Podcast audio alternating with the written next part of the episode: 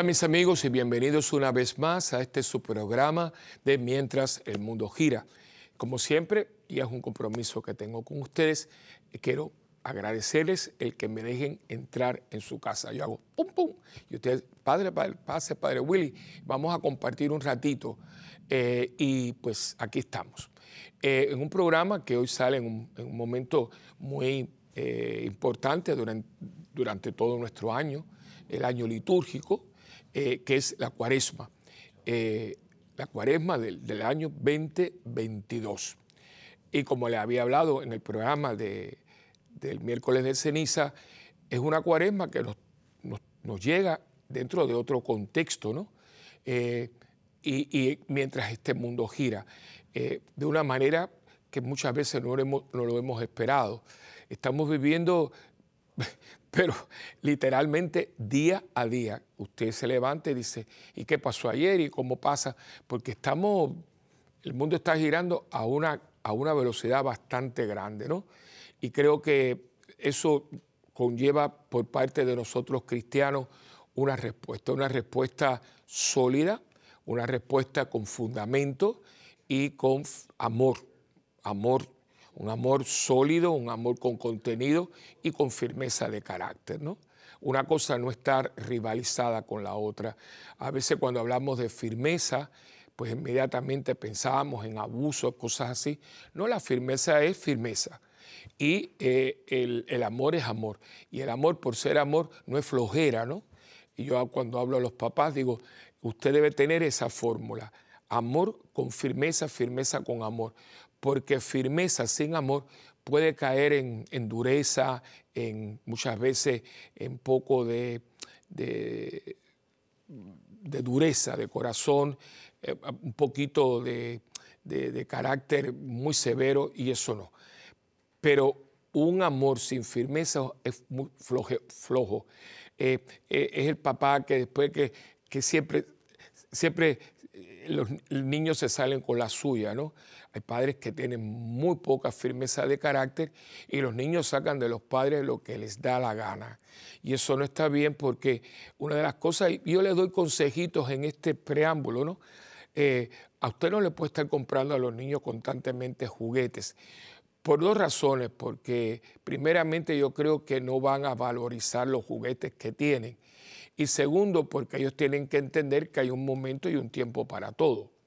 Así que yo creo que es importante que sepan que hay un momento para todo. De hecho, yo no recuerdo, eh, mi niñez, ¿no? Eh, que yo haya tenido juguetes fuera de mi cumpleaños y del Día de Reyes. En Cuba, en aquel momento, cuando en Cuba había una tradición cristiana, demás, eh, los juguetes a los niños se les traía el Día de Reyes.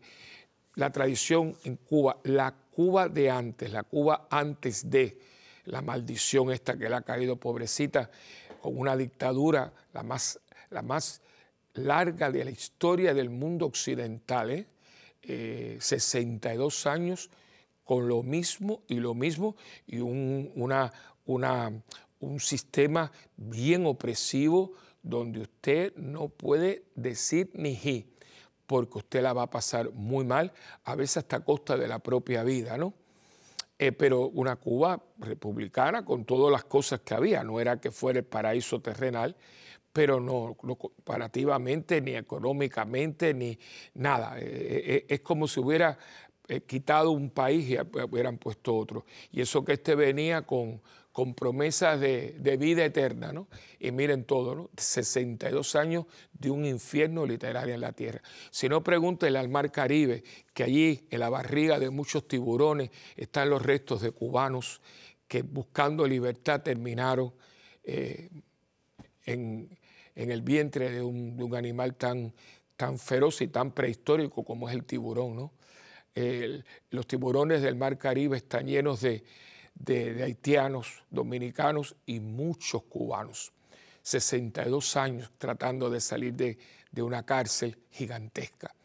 Y pero en la Cuba prerevolucionaria, que era una Cuba cristiana, ¿no?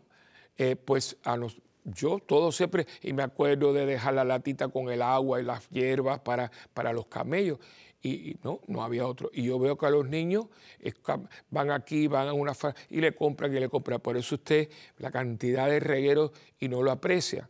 Y segundo, que los niños tienen que saber que uno no puede tenerlo todo en la vida. No, esto no se puede, este no es el momento.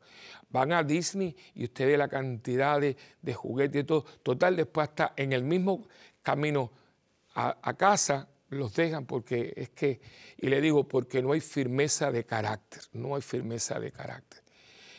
Y digo esto porque es muy importante y este tiempo de la cuaresma pues es un tiempo para buscar la firmeza de carácter, para que con el amor de Dios podamos prepararnos bien, porque la cuaresma nos prepara para la gran semana mayor, la semana del cristianismo, que es la Semana Santa. Pero como siempre comenzamos, yo le agradezco mucho el poder estar en sus casas, en sus hogares y poder ser parte de la familia y compartir este programa que ya, como ya les dije, hoy va a tener que ver con Cuaresma, 40 días. Pero comenzamos siempre con la oración al Espíritu Santo, que les debo, no se me ha olvidado, eh, en la, la oración está cantada, pero yo quizás sea para el tiempo de Pascua, ¿no? Porque este es un tiempo que no, no quiero eh, eh, unir una cosa a la otra.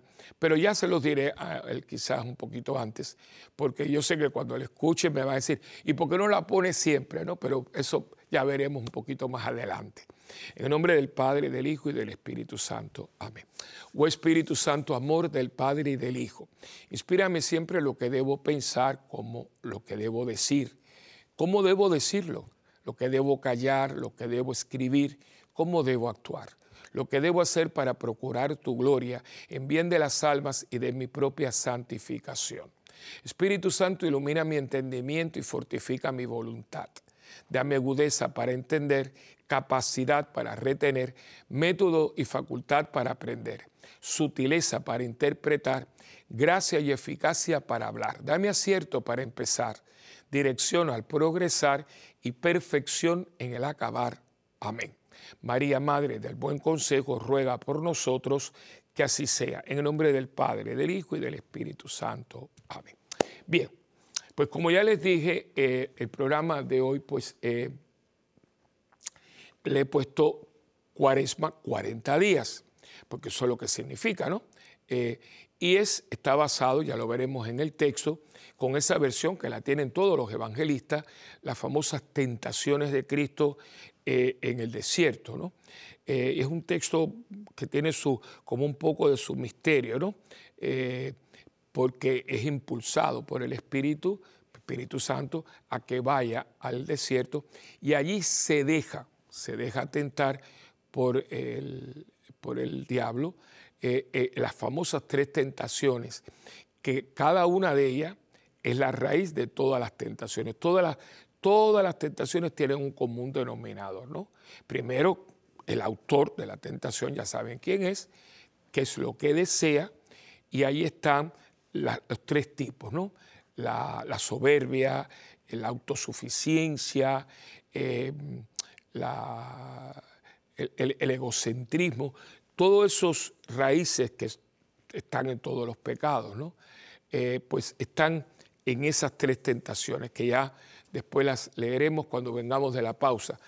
Pero lo que quiero, como siempre, en la primera parte del programa es cómo presentarla y después en la segunda parte cómo desarrollarla un poquito más. Y hoy pues quisiera, eh, lo hice, vamos a seguir más o menos, no igual, en la misma dinámica del miércoles de ceniza, ¿no? ¿Dónde me encuentra esta cuaresma? ¿Dónde estoy situado? Porque fíjense que son 40 días, es, es un mes y una semana y pico del otro, ¿no? Eh, y son bastantes, es un tiempo que eh, litúrgicamente, pues en las parroquias, comienzan a tenerse, eh, por ejemplo, los Via Crucis, hay retiros, hay misiones, eh, y más dentro de, como ha habido, ¿verdad? Un, poquito de mejoría, un poquito no, bastante, pues se pueden hacer cosas que no se podían hacer antes, ¿no? Eh, con todos los, protocolos que cada país tenga. ¿no? en los protocolos no, no hay uniformidad. En algunos lugares te piden unas cosas, en otros no. Uno tiene que estar, uno tiene que estar como pertrechado porque, eh, por ejemplo, la, tarjeta de la vacunación. Hay lugares que no te la piden. Eh, por ejemplo, aquí en Birmingham, donde yo estoy en este momento, eh, uno puede ir a un restaurante. No. En Puerto Rico, cines, restaurantes, todos los lugares te van a pedir la tarjeta de vacunación y si no, no puedes entrar, ¿no? Es un poquito más severo, en otros no, igual que la mascarilla, en algunos lugares. Entonces, yo siempre, pues, eh, aquí la tengo, aquí la, eh, en, mi, bolsillo la tengo, aquí la, mascarilla, ¿no?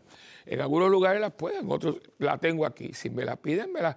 Y yo más o menos, también uno tiene que ser un poquito responsable y prudente, si usted ve que hay mucha gente, etcétera, pues se la pone. y como lo bueno es que el que quiera, que quiera en los lugares donde es, es opcional. Hay lugares que no es opcional y, por ejemplo, si usted viaja, desde que entra en el aeropuerto hasta que sale del aeropuerto en su destino, eh, no te puedes quitar la mascarilla. O sea, desde que yo entré en el aeropuerto, aquí, eso sí que es Estados Unidos, en Puerto Rico, desde que usted entra, si es que no la trae puesta, tiene, la pone y durante todo el vuelo, y, las, y los asistentes de vuelo son muy eh, muy firmes en esto y hay hasta una multa. A veces la gente se pone un poquito más jalera y cuando llega a su destino está la policía esperándolo, o sea, no juegue con esto, ¿no? Entonces, pero hay otros lugares que es opcional, etcétera. Entonces uno pues se pertrecha, ¿no? Pero con todas esas modalidades, porque no hay una regulación para todo el mundo, por lo menos hasta ahora.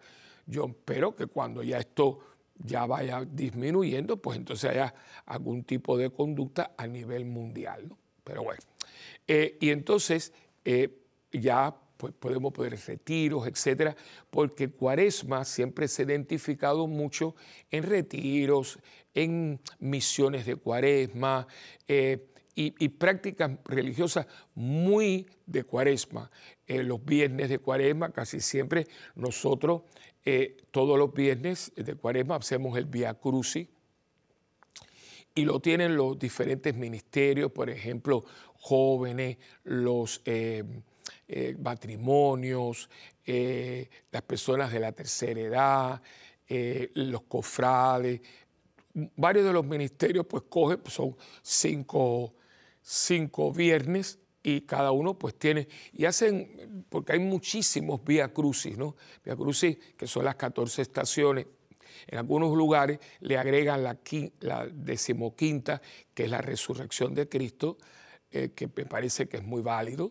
Y entonces pues eh, se hace de alguna manera, hay mucha creatividad y, y hay mucho, está por ejemplo el Vía Crucis del de Pablo VI, está el Vía Crucis de, los trabajadores, está el Vía Crucis de los jóvenes, está el Vía Crucis misionero. Yo escribí eh, un Vía Crucis hace muchos años. Si lo quiere obtener, pues puede llamar a la parroquia, a la librería de la parroquia, que es el 787-750. 7880, 750 7880, que es el, prefijo, y lo, puede pedir, eh, se lo mandan por correo. Eh, se llama el Vía Crucis de las Manos. ¿Y por qué se llama así? Porque cuando yo, eh, hace muchos años, estaba haciendo una remodelación de la parroquia, pues estuve en España y con un artesano pude obtener son placas como de, bronce, muy bonitas, entonces las marqué y son las manos de Jesús eh, en posiciones diferentes en las 14 estaciones. Es bellísimo, es único porque era de colección. Y entonces, pues, cuando lo vi, porque es muy bonito, eh, por ejemplo, las manos en el piso, las manos en la cara, entonces, utilizando la, las las estampas ¿no? La, eh, que están, en, están en, bronce. Pues entonces me inspiré, Dios me inspiró, entonces hice un Vía Crucis basado en las manos. Y por eso se llama el Vía Crucis de las manos, eh, Y yo creo que ayuda mucho, ¿no? Son preguntas que hacemos con las manos, etcétera. Y ese es otro, ¿no? Yo lo escribí, vuelvo a repetir, se llama el Vía Crucis de las manos. Y mucha gente lo tiene, son muchos años, y también pues se venden en algunas tiendas y todo. Y si usted tiene una tienda, puede pedirlo y con mucho gusto, ojalá lo pueda, porque yo lo hice para ustedes.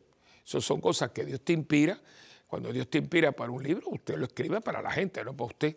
Así que eso le ofrezco. Y como eso también muy bueno para hacer un retiro eh, dentro del tiempo que usted pueda, ¿no? Hay gente que puede hacer un retiro de una semana o un fin de semana o un día, pero cuaresma es un tiempo eh, que como va unido, eh, porque todos los viernes pues es de, de ayuno y abstinencia, es un tiempo, porque acuérdense que antiguamente todos los viernes era día de abstinencia, de abstinencia de carne. Eh, pero con el tiempo no, ya no. Eh, pero ahora, en tiempos de cuaresma, los bienes hay eh, abstinencia de carne y ayuno. Pero hoy en día, dada a, diferentes corrientes que hay de, buen comer, de todo esto que está saliendo constantemente, pues mucha gente, bueno, hay mucha gente que hoy es vegetariana o sin ser vegetariano, no es de mucha carne roja o, lo alternan, muchísimas modalidades, ¿no?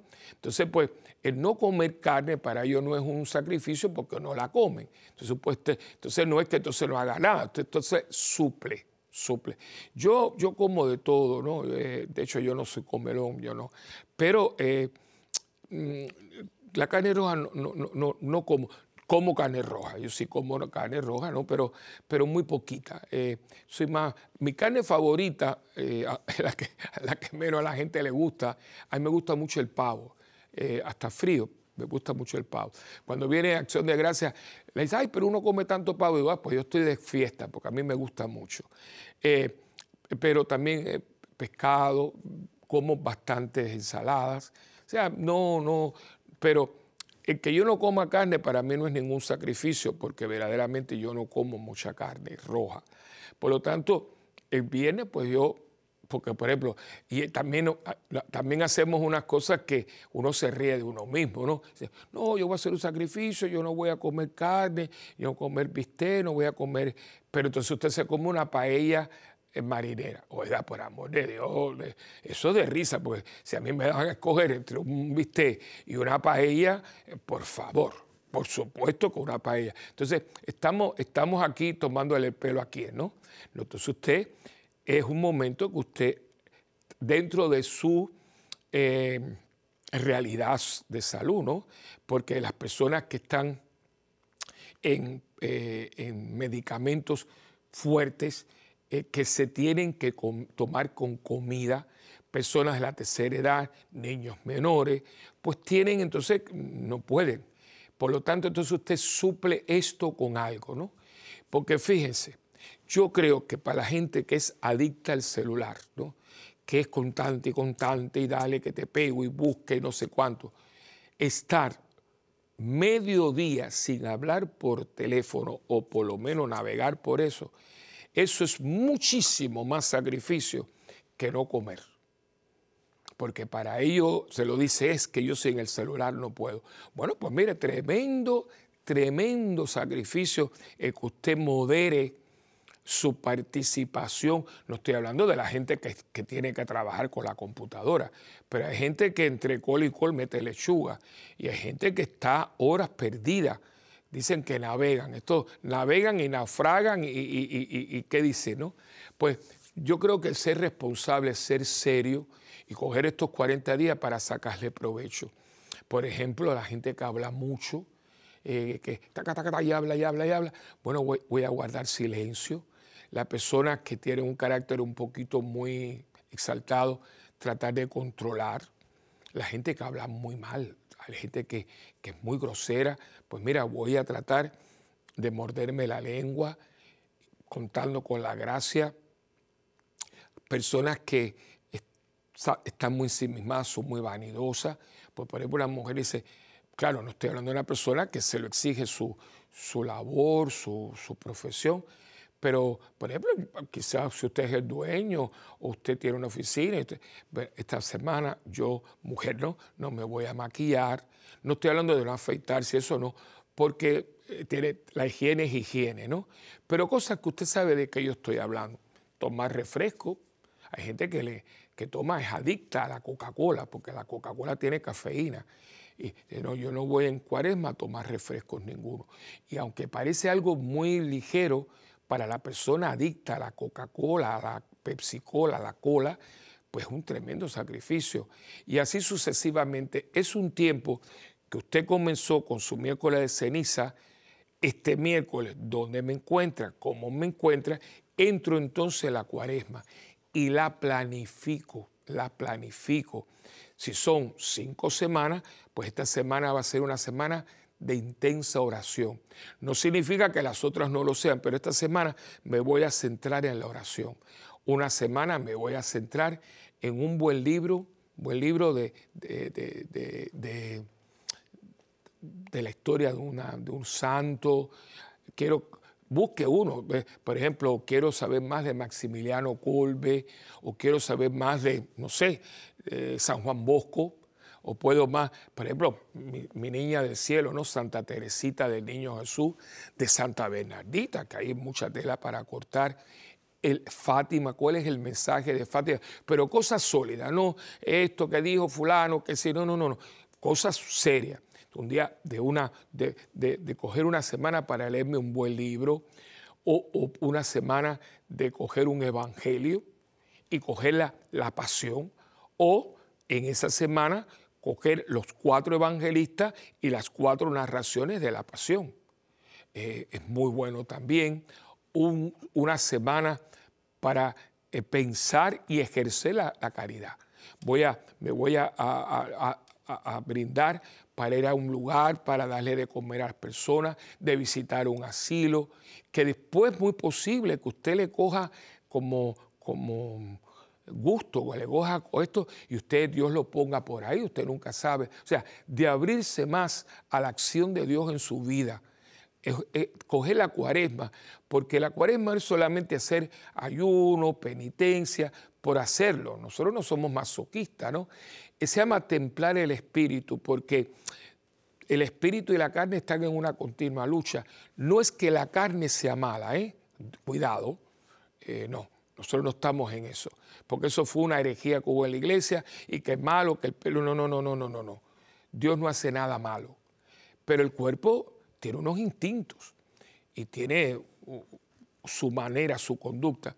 Y yo tengo que estar en control de mi cuerpo, no mi cuerpo en control mío. Que eso ahí es donde está la cosa, ¿no? Decía Cantifla, y dónde está el detalle. ¿Quién, quién, quién me rige? Mis instintos, mis impulsos, mis exabruptos, eh, mi carácter. es que yo soy así. No, hermano, uno es como es, pero uno puede ser diferente. Y yo los conozco. ¿eh? Tengo anécdotas de gente muy cercana a mí, personas exquisitas. Eh, yo las he compartido muchas de las anécdotas con ustedes en, en episodios y programas anteriores, gente que he querido y yo he visto como cuando uno se abre a la gracia, la gracia te, transforma. Pero la gracia no es mágica. La gracia se da en un contexto, en un, en un, cuerpo, en una persona, ¿no? Y yo voy a hacer con la gracia lo que yo dejo que la gracia haga en mí. Y a veces la gracia Dios me la da y cae en saco roto, porque yo puedo tener aquí una bolsa para poner cosas, pero si está rota abajo, cada vez que pongo algo se cae. Entonces tiene que tener en cuenta que, esté, que tenga fondo y que no esté, y que no esté descosida ni haya un roto para que usted lo que ponga se quede ahí. La gracia se nos da, pero ¿qué es lo que encuentra? ¿Un saco roto o algo que lo va asimilando y lo va transformando para que Dios se glorifique en mí y yo sea un hombre y una mujer de Dios? Un hombre que, que cuando yo estoy presente, yo hago a Dios presente con lo que digo, con lo que pienso y con lo que hago.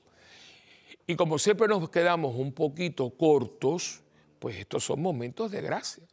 y aquí es donde uno puede, y nos dejamos de tontadas y de pasarnos la mano y de decir esas frases que son muy lamentables, como es que yo soy así. Bueno, usted es así porque usted quiere ser así, porque usted puede ser de otra manera. Por ejemplo, la gente alguna es dormilona, pero si usted va a un trabajo bueno, eh, que tiene muy buena remuneración, que le da unas posibilidades tremendas para usted poder avanzar, pero usted tiene que estar temprano y usted no puede estar llegando tarde porque eso habla muy mal de usted, pues usted cambia y usted, bueno, pues se acuesta más temprano para levantarse más temprano y no está llegando tarde porque eso va a decir que usted no es la persona para este puesto. Y usted como le conviene y es muy bueno en remuneración, en, privilegios, en, cosas que le está añadiéndole, en oportunidades, pues usted modifica su conducta.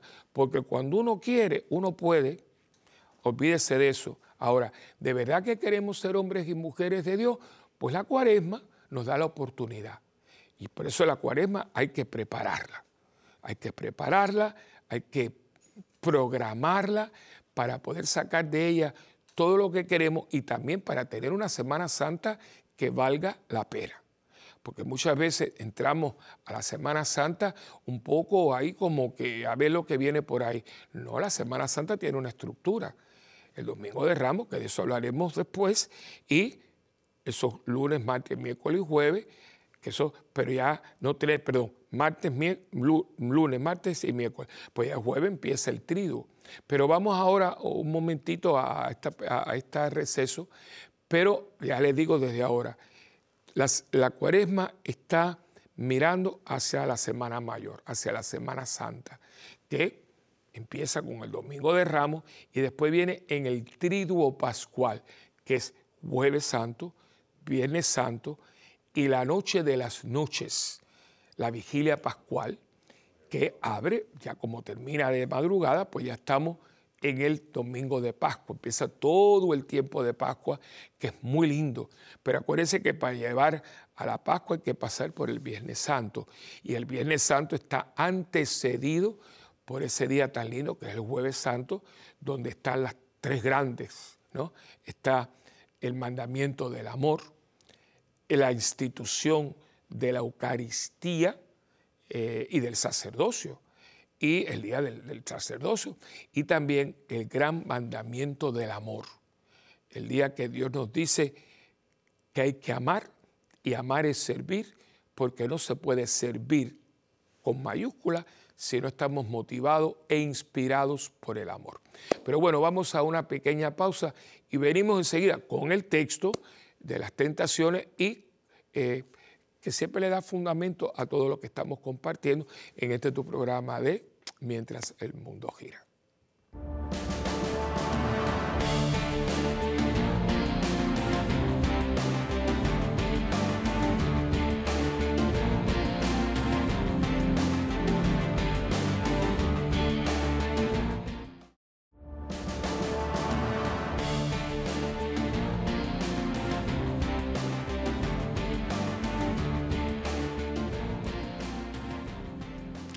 Bueno, pues estamos aquí como siempre, eh, desde que venimos de la pausa, eh, pues es el momento que yo comparto con ustedes eh, un texto, un texto bíblico, para que tenga fundamento todo lo que estamos compartiendo. En esta ocasión, pues voy a, voy a estar leyendo las tentaciones, así se conoce, las tentaciones en el desierto, la versión de Mateo. Pero este es un, un acontecimiento, un evento en la vida de Jesús que los cuatro evangelistas lo tienen. A veces hay un evento lo narran Mateo, Marcos y Lucas, no lo narra Juan, a veces Juan lo narra y los otros no, pero en esta ocasión los cuatro hablan de las tentaciones, unos con más, eh, diríamos, más detalle, como en el caso de Mateo, Lucas, pero Marcos es un poquito más escueto, Marcos es muy poquito, pero la, esencia está ahí. Pero quería eh, a Mateo por la particularización que hace de cada tentación. Así que estamos en el capítulo 4 del Evangelio de Mateo, versículos del 1 al 11. Dice así, entonces Jesús fue llevado por el Espíritu al desierto para ser tentado por el diablo. Eh, no vamos a hacer ahora el si yo no soy exégeta, no, no soy biblista, pero hay que eh, ponderar y reflexionar. La frase fue llevado, es decir, que el, Espíritu lo lleva, acuérdense que hay la, Jesús es verdadero hombre y verdadero Dios. Y Jesús se va a dejar tentar, pero va a someterse para que en Él podamos ver la tentación y podamos vencerla como Él la venció, ¿no? En el caso de Él, porque era Dios. Y Él, a Dios tú no lo puedes tentar. Él se va a dejar tentar como hombre. Eh, pero en el caso de nosotros, estamos tentados, pero estando en Jesús y teniendo su gracia, podemos vencer la tentación. Pero no voy a entrar en detalle. Pero dice que entonces Jesús fue llevado por el Espíritu al desierto para ser tentado por el diablo. Y después de hacer, y aquí viene la base, por eso escogí, ¿no? La base de la cuaresma, ¿no? Y después de hacer un ayuno de 40 días y 40 noches, al fin sintió hambre. Y acercándose el tentador le dijo, si eres hijo de Dios, di que estas piedras se conviertan en panes.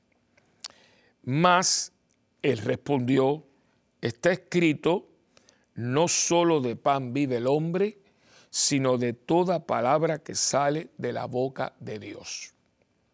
Entonces el diablo le lleva consigo a la ciudad santa, le pone sobre el alero del templo, que es altísimo, y le dice, si eres hijo de Dios, tírate abajo porque está escrito, a sus ángeles te encomendará y en sus manos te llevarán para que no tropiece tu pie en piedra alguna. Jesús le dijo, también está escrito, no tentarás al Señor tu Dios. De nuevo, le lleva consigo el diablo a un monto muy alto, le muestra todos los reinos del mundo y su gloria, y le dice, todo esto te daré si postrándote me adoras. Dícele entonces Jesús, apártate, Satanás, porque está escrito, al Señor tu Dios adorarás y a Él y solo a Él darás culto. Entonces el diablo le deja y aquí que se acercaron unos ángeles y les servía. Eh, esto son, como ya les dije, tres fundamentos para que nosotros las podamos desarrollar. Fíjense que son tres tentaciones, que dentro de esas tentaciones se desprenden muchas tentaciones. Es decir, de una salen todas las modalidades de esta. Por ejemplo, eh, la primera, ¿no? Eh, que muchas veces, esto lo hacemos, eh, Señor, si, si, si tú quieres, a veces como que manipulamos a Dios, voy a hacer esto para que Dios me dé esto, ¿no?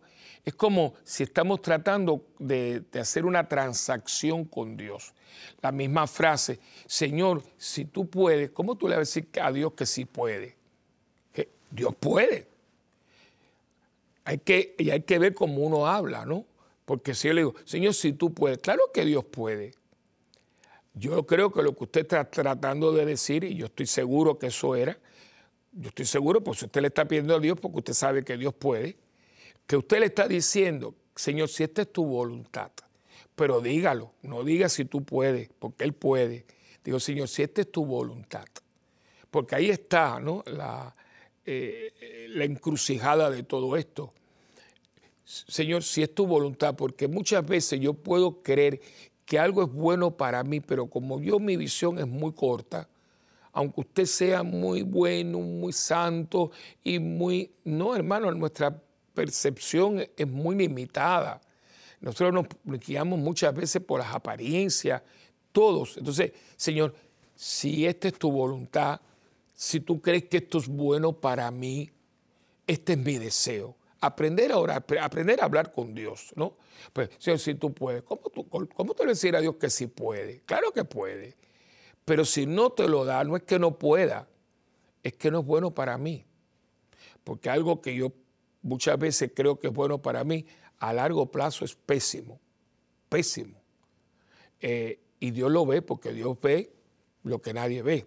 Entonces, esta misma petición, ¿no? Lo que le está poniendo el maligno, ¿no? Le está diciendo, mira, si, si tú eres hijo de Dios, mira, ve, si tú puedes, si tú eres hijo de Dios, di que estas piedras se conviertan en panes. Y él le dice, cuidado, ¿eh?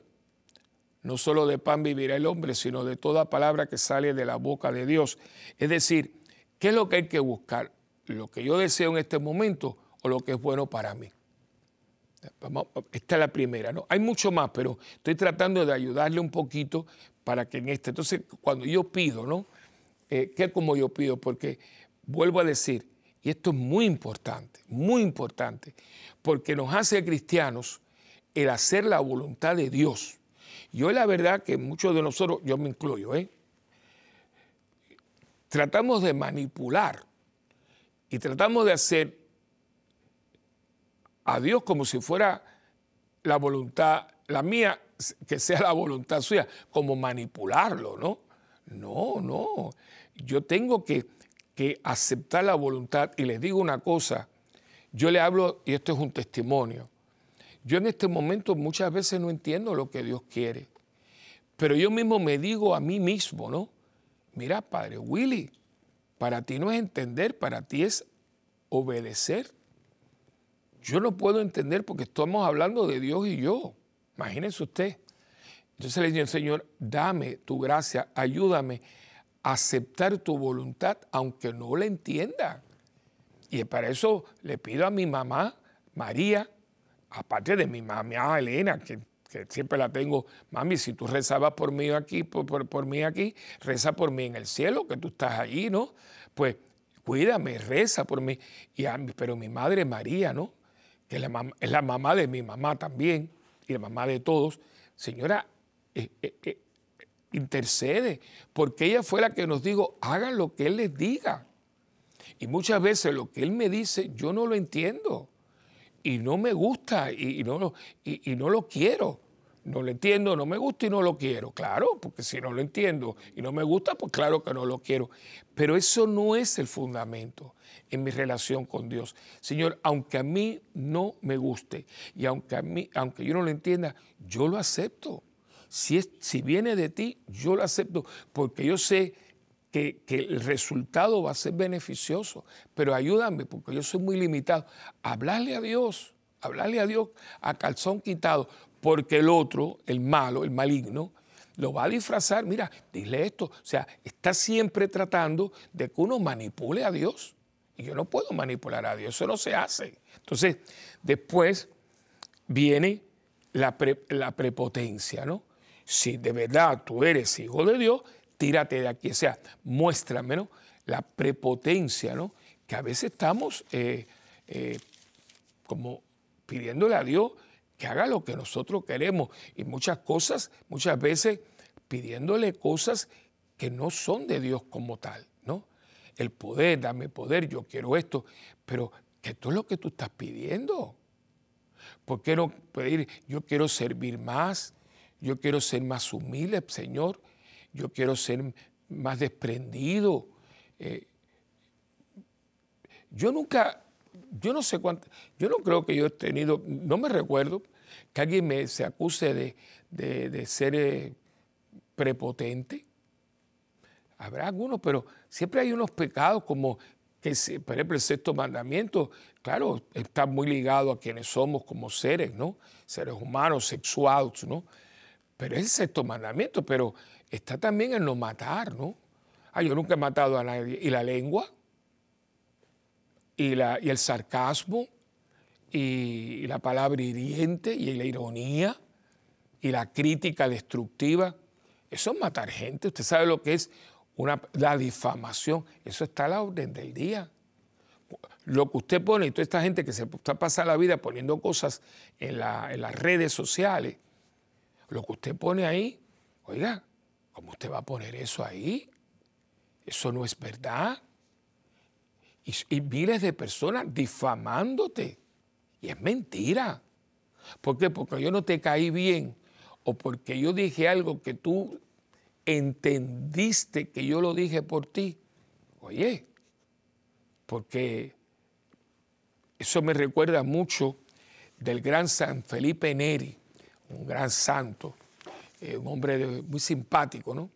Que por cierto, eh, hay una compañía de cine, de cine cristiano católico, se llama La Buena Prensa, es de los padres jesuitas de México, y hacen unas películas, pero miren, no le tienen que envidiar a nadie. Y tienen una película que es de San Felipe Neri, no la deje de ver. La puede adquirir también en la librería nuestra. No me gusta estar a mí, yo no estoy para vender aquí nada, pero eh, hay películas, la librería tiene muy buenos libros porque la persona es un hombre joven eh, que está a cargo de la librería y la verdad que se preocupa mucho de tener buenos libros de todos los temas que usted pueda eh, pensar. Él tiene también una página porque es muy cibernético y tiene toda la parte de película y muy buenas. ¿eh? Y está la vida de San Felipe Neri, un santo muy simpático eh, y es una vida muy linda. Y él pues era muy, muy curioso, muy original, muy creativo y se cuenta porque la película sale de esta familia que tenía su hija, la quería casar bien y la muchachita estaba enamorada de este muchacho, ¿no?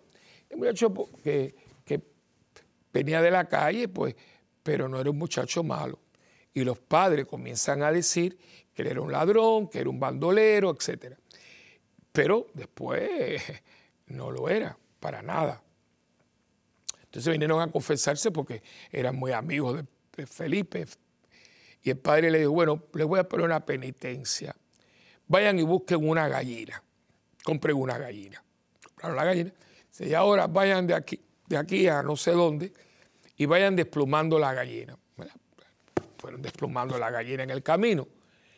Y dice, cuando llegaron, dice, bueno, padre, ya lo hicimos. Dice, bueno, pues ahora vuelvan para allá y recojan todas las plumas de la gallina. Pero padre, si eso se lo llevó el viento. Dice, bueno, pues vamos a ver la penitencia, porque así es la reputación de este muchacho.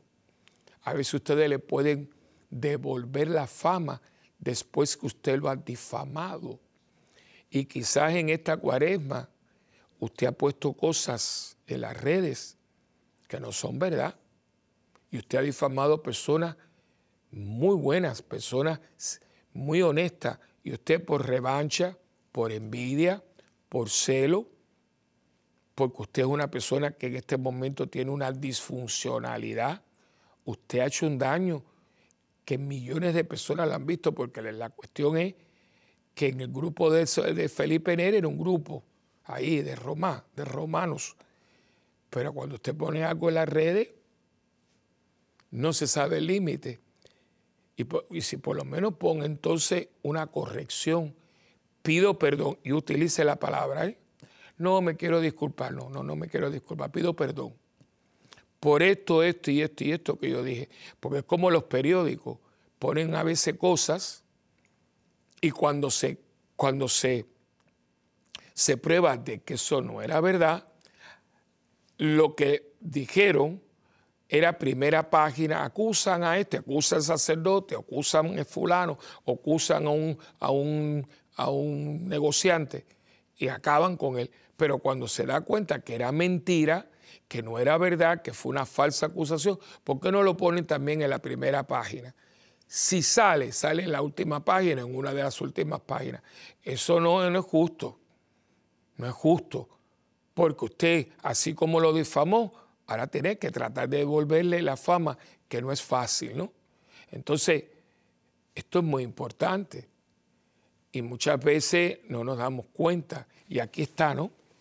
Eh, toda esta prepotencia. ¿no? Y la tercera, eh, entonces ya prácticamente hacer un pacto, ¿no? Eh, porque eh, de todas las tres, esta a mí me, están vivas, ¿no? Porque es, muy peligrosa. Le dice, todo esto te daré si te postras y me adoras. Y ahí es donde eh, Jesús se pone, dice, apártate Satanás, porque está escrito, al Señor tu Dios adorarás y solo a Él darás culto. Aquí no, pero en una de las versiones, creo que es de Lucas, no, quiero decir uno por otro, pero dice, y el diablo lo dejó por el momento, porque viene después a tentarlo de nuevo. Lo va a tentar.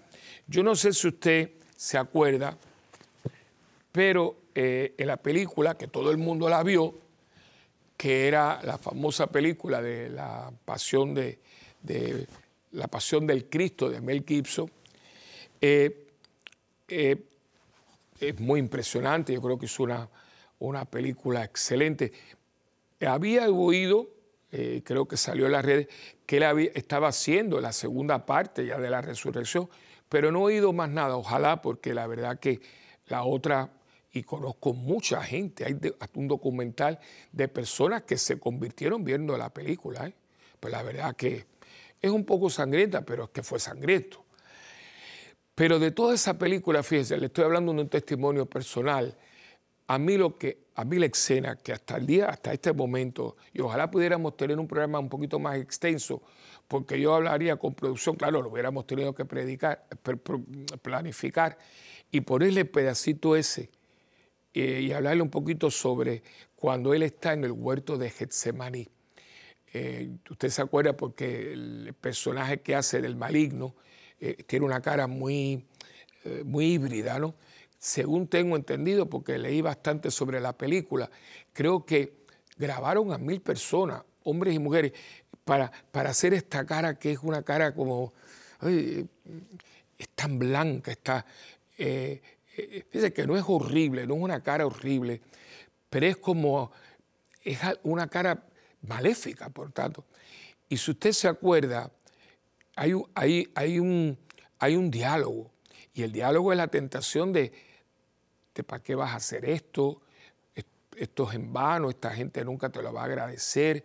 E, es tentándolo a que no lleve a cabo su misión.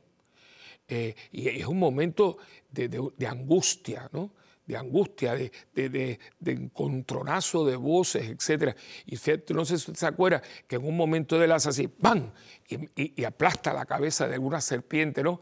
El momento que él hace la decisión de aceptar la voluntad del Padre. Eh, cuando yo eh, leo la, esta narración, especialmente a la última tentación, eh, yo creo que estamos ahí. hay tanta tentación porque vivimos en un mundo muy hedonista, es decir, de todo es placer. Y usted sabe que hoy en este momento que yo le estoy hablando, se está planificando, bueno, planificando no, se va a hacer.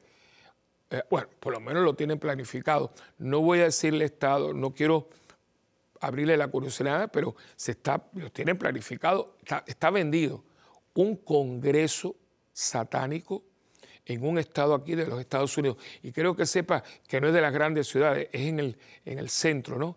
Que dice, pero ¿cómo es posible? Están tratando muchos grupos porque es un estado de gente muy cristiana, no católica, pero muy cristiana. Pero una cosa, y es un congreso. ¿Y por qué hago eh, énfasis? Porque no es lo mismo un encuentro que eh, una campaña, o porque las palabras tienen sentido. Porque cuando usted habla de un congreso, son lugares muy grandes porque ahí entonces hay talleres o seminarios, en inglés tracks, ¿no? Para niños, para adultos, y eso todo. De hecho, hay un, toda una parte para niños, para introducirlos. pero ¿qué es esto? Bueno, hay una capital de una de las grandes naciones de Sudamérica que lo tiene en las redes y están, ellos están promoviendo su iglesia luciferiana y está el sacerdote que dice que él es sacerdote luciferiano, que a mí Dios nos ampare, ¿no? A ese nivel estamos, a ese nivel estamos. Es todo ese mundo gótico de la gente, todo es colores oscuros, lacerándose el cuerpo, tatuándose cosas calaveras. ¿Cómo usted va a estar con una t-shirt? Con una calavera. Es que, ¿cómo usted va a traer la muerte cuando nosotros somos gente de vida, no de muerte? Y le digo, eh, eh, antes de, transitar a la eternidad, el Papa Juan Pablo II comisionó, creo que fueron un grupo, no voy a decir un número porque no, no tengo el, dato exacto, pero un grupo de personas que los comisionó, los preparó para ser exorcistas. Y hoy en día, en todas las diócesis, etcétera, está, está dándose esta realidad de, que hay liberaciones. No es lo mismo una posesión que una liberación. Y hay que ver qué tipo de posesión. Esto es muy serio. Y hay que tener mucho cuidado porque hoy en día, ay, porque hay que hacerle un exorcismo. Un momento, señores. Un exorcismo es algo muy serio y depende del obispo para que él comisione un sacerdote, a un exorcista, que él lo escoge y que se tiene que preparar y prepara un equipo y se estudia el caso por médicos, psiquiatras, psicólogos que tienen los obispados y después que uno ve que hay hay, unas características que hablan de una posible posesión, pues entonces se, eh, se lleva a cabo el rito, ¿no? Eh, existe, desgraciadamente, pero esto es una cosa, pero también hay ataduras y es entonces una oración de liberación, porque la persona está encadenada, está atada a vicios, a hábitos, a, a cosas. Y, fíjate que es que yo no, y usted lo, usted lo tiene que haber escuchado, ¿no? Es que yo no sé, porque a mí se me mete una cosa por dentro, y yo me erizo. ¿Y qué es lo que se te mete por dentro, hijo? Hay gente que, que es impresionante y los tienes en la parroquia. Por ejemplo, la persona mentirosa crónica, eso es muy peligroso, ¿eh? La mentira es muy terrible porque acuérdense que de los títulos que tiene el otro, es el mentiroso. De hecho, todo comienza porque él le va a decir a Eva una media verdad.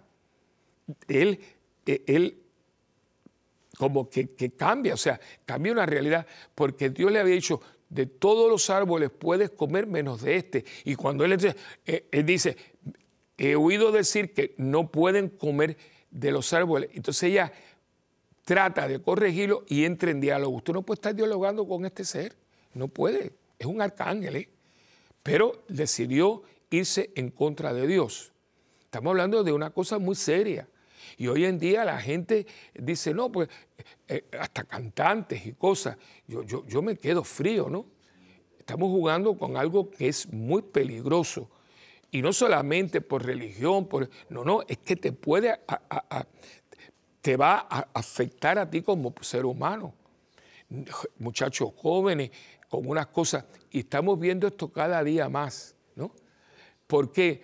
Porque usted comienza a coquetear, usted empieza a hacer cosas que no está, que, pecamos, pero por lo menos tenga humildad, conciencia de pecado, contrición, confiésese.